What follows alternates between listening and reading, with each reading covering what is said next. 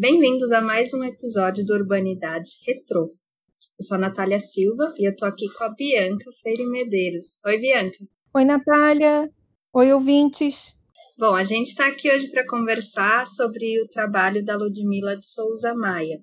A Bianca fez uma entrevista com ela.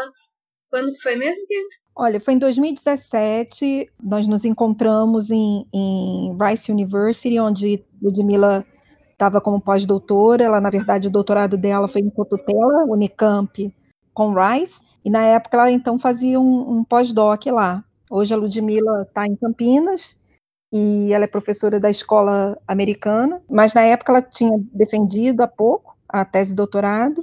Que, pelo que a gente tem aqui, é, tem um nome muito interessante, porque já anuncia bastante do trabalho. Viajantes de Saias, Gênero, Literatura e Viagem em Adele, do San Samson e Nízia Floresta, Prop Brasil, século XIX.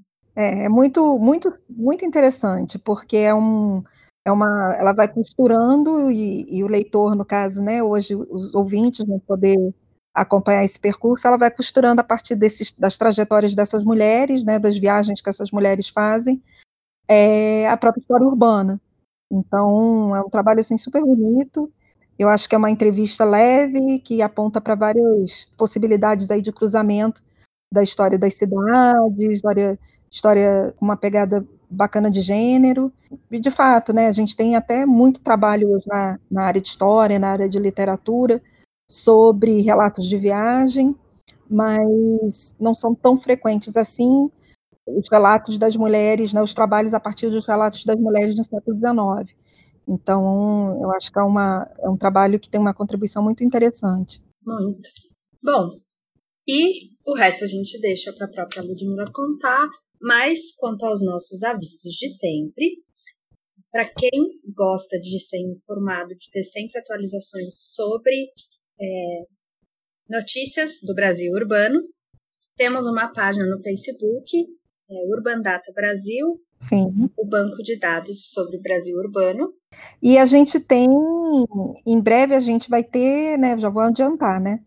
É, esse ano ainda. Sim, sim, esse a ano. A gente vai ter o nosso site. A gente vai ter o nosso site.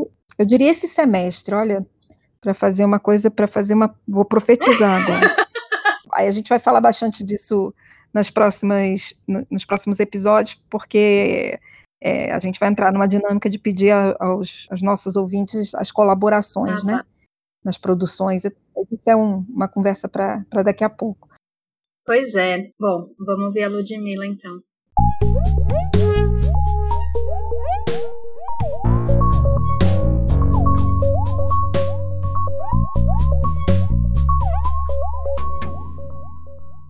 Estou aqui em Rice University, em Houston, no Texas, e a gente vai conversar hoje com a Ludmila Maia. Ludmila defendeu a tese dela ano passado pela Unicamp, com Cocotela aqui de Rice University.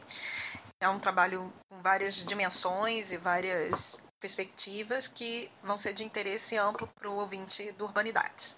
Então, é, Ludmila, conta um pouco como é que você sobre o que é a tese e como é que a gente a gente quer muito saber, né? Assim, como é que você chegou nesse tema? Conta pra gente.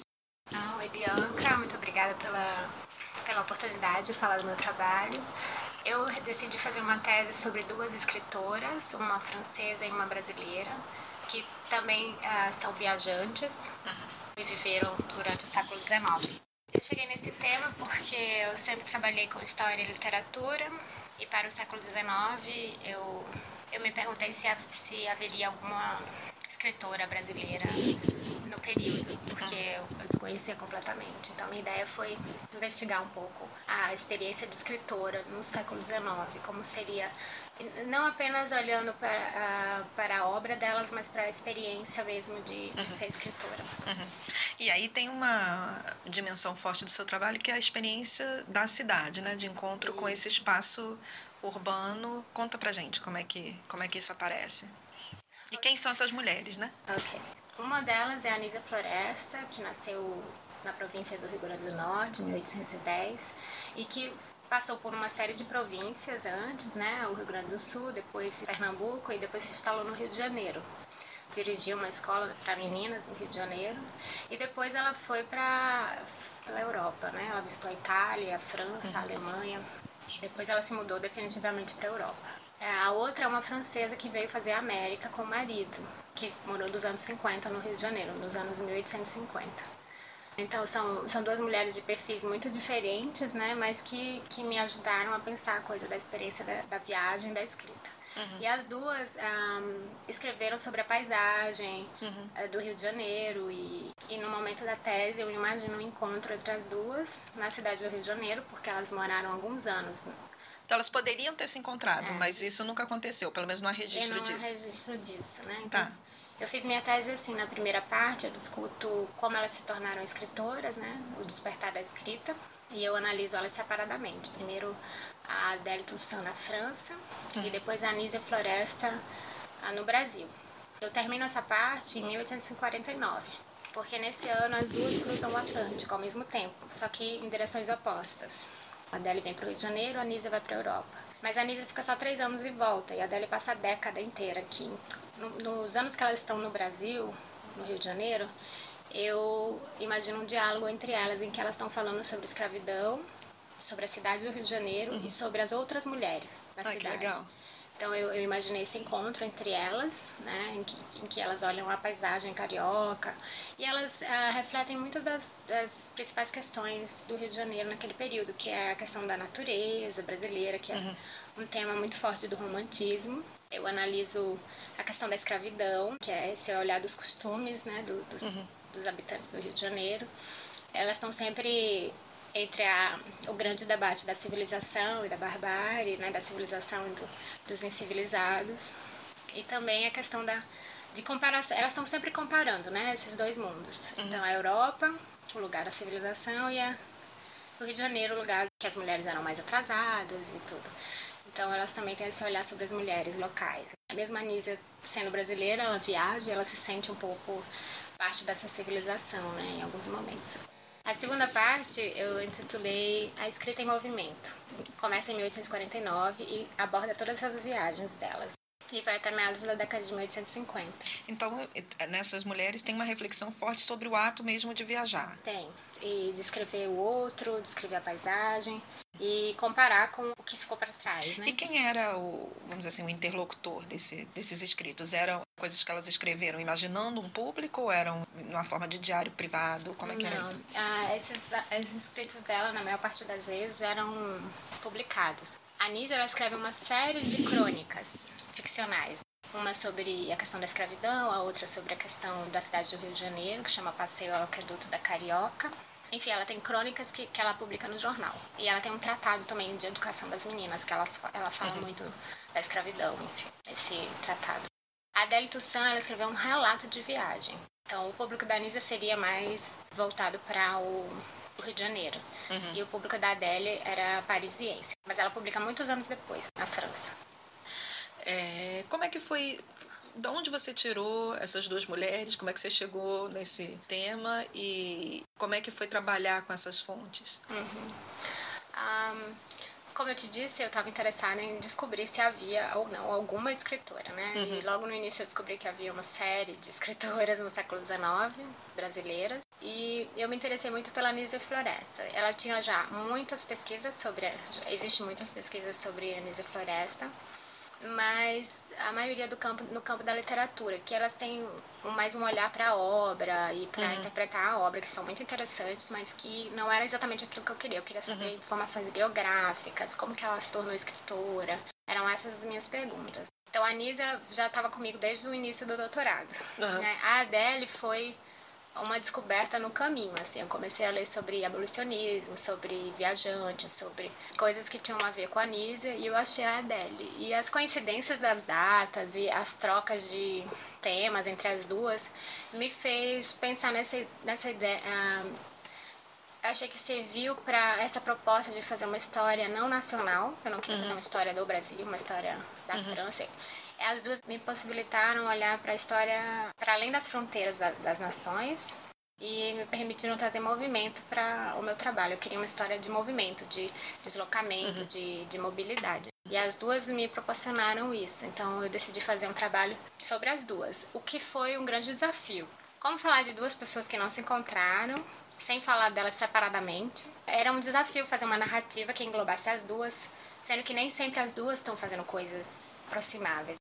E aí eu, eu fiz a minha narrativa levando isso em consideração.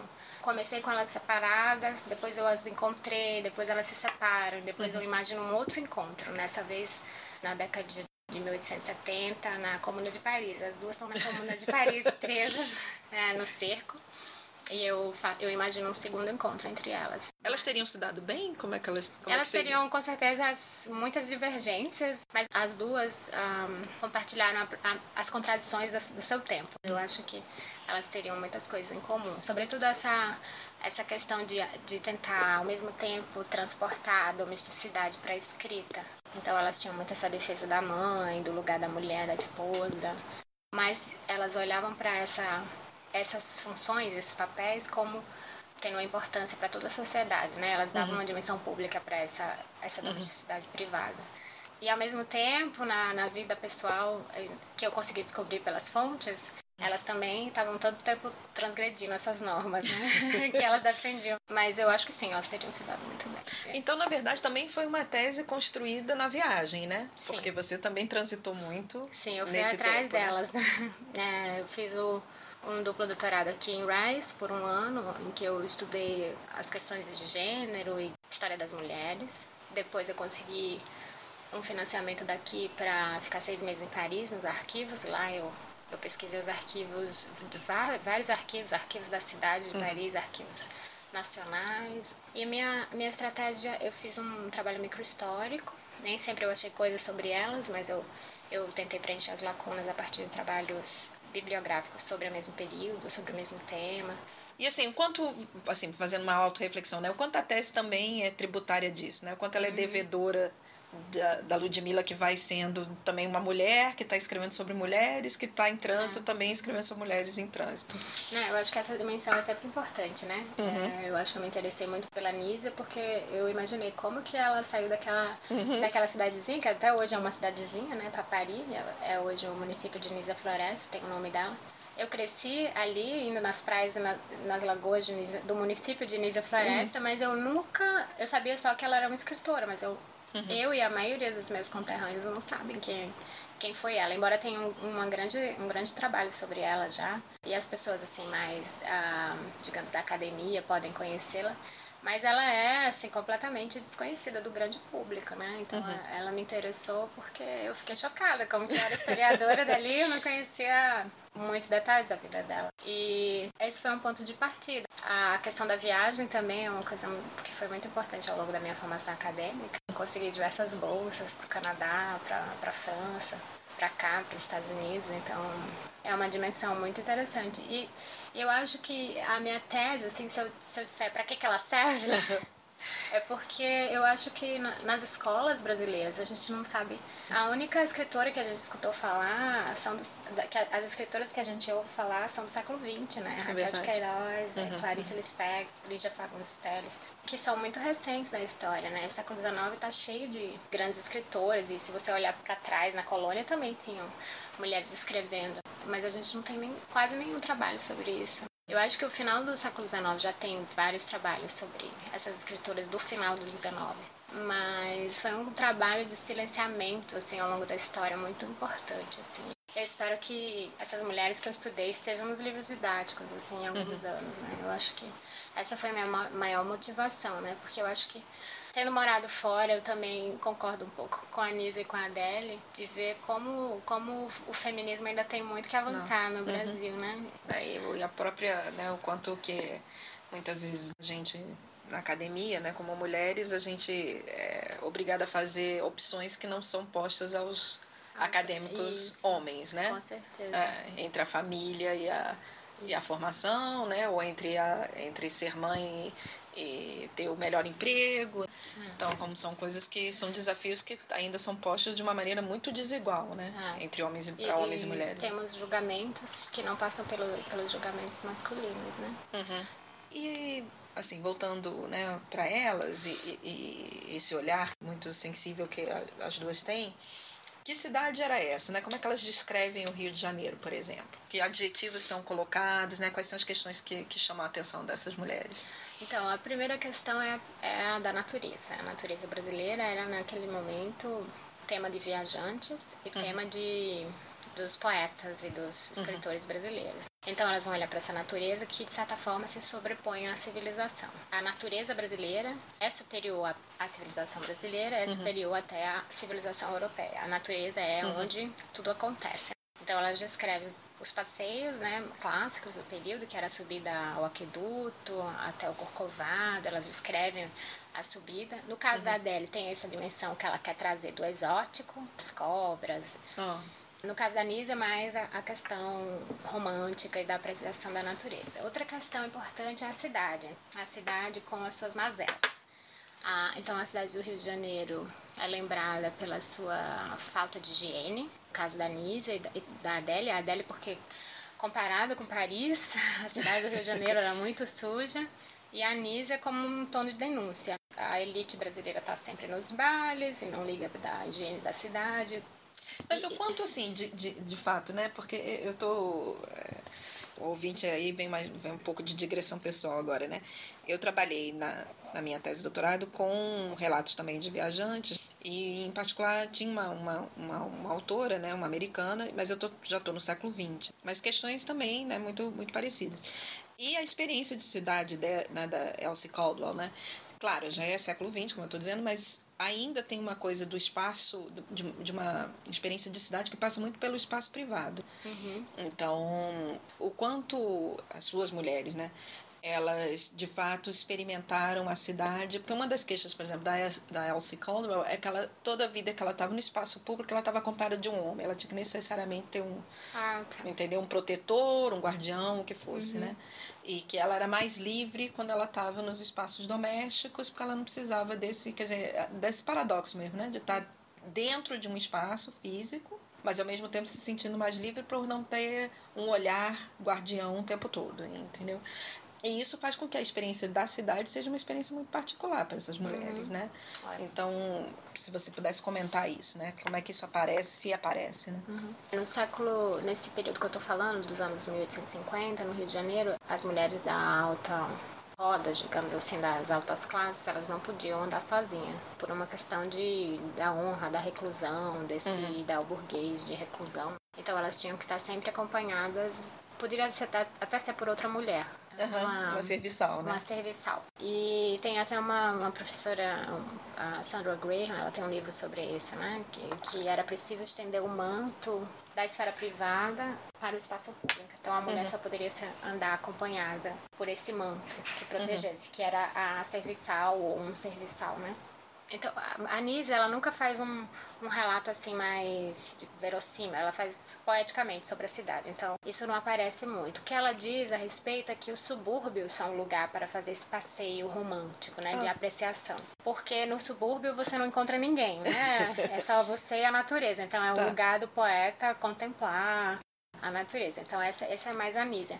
A Adélia ela faz essa queixa. E a mulher que anda sozinha é considerada uma aventureira. Então ela uhum. conta dos, dos xingamentos que ela recebe, das ofensas que os homens dizem para ela, porque ela tá. tinha que andar sozinha para dar as aulas. Ela era professora. Ela tinha que andar sob o sol, assim, entre uhum. uma, uma casa e outra.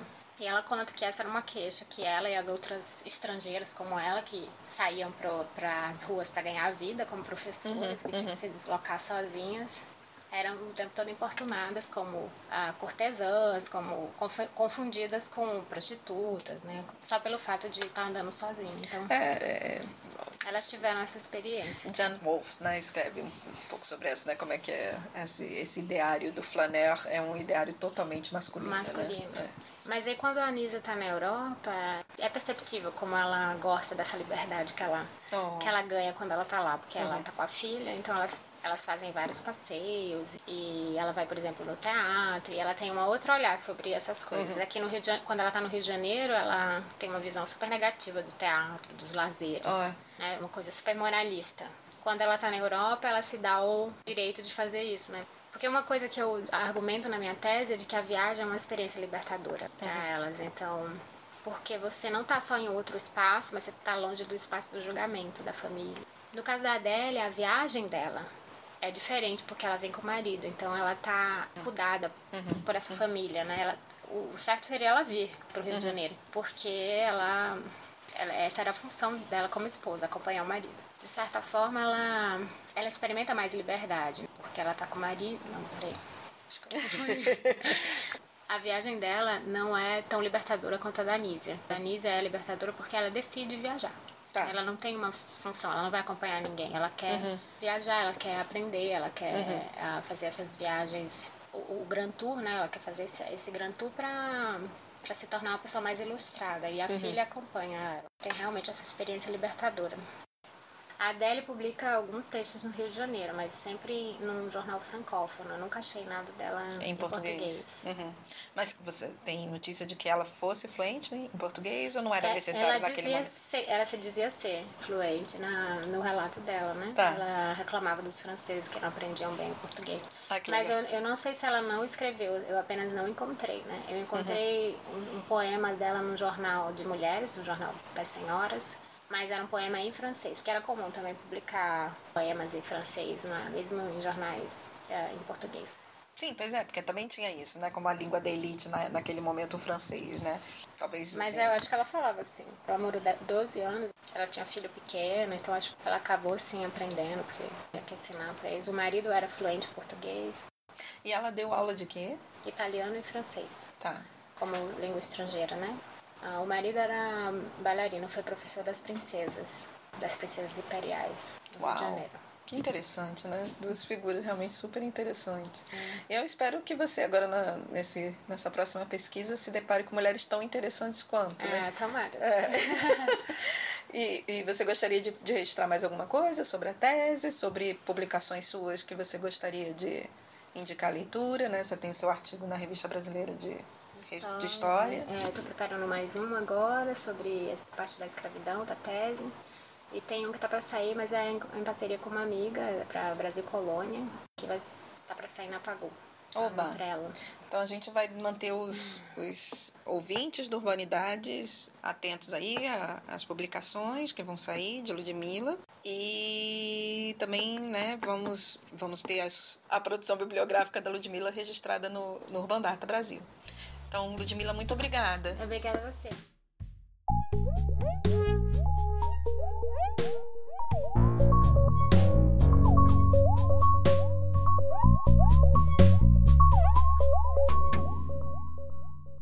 O Urbanidades é produzido pelo Urban Data Brasil, banco de dados bibliográfico sobre o Brasil urbano.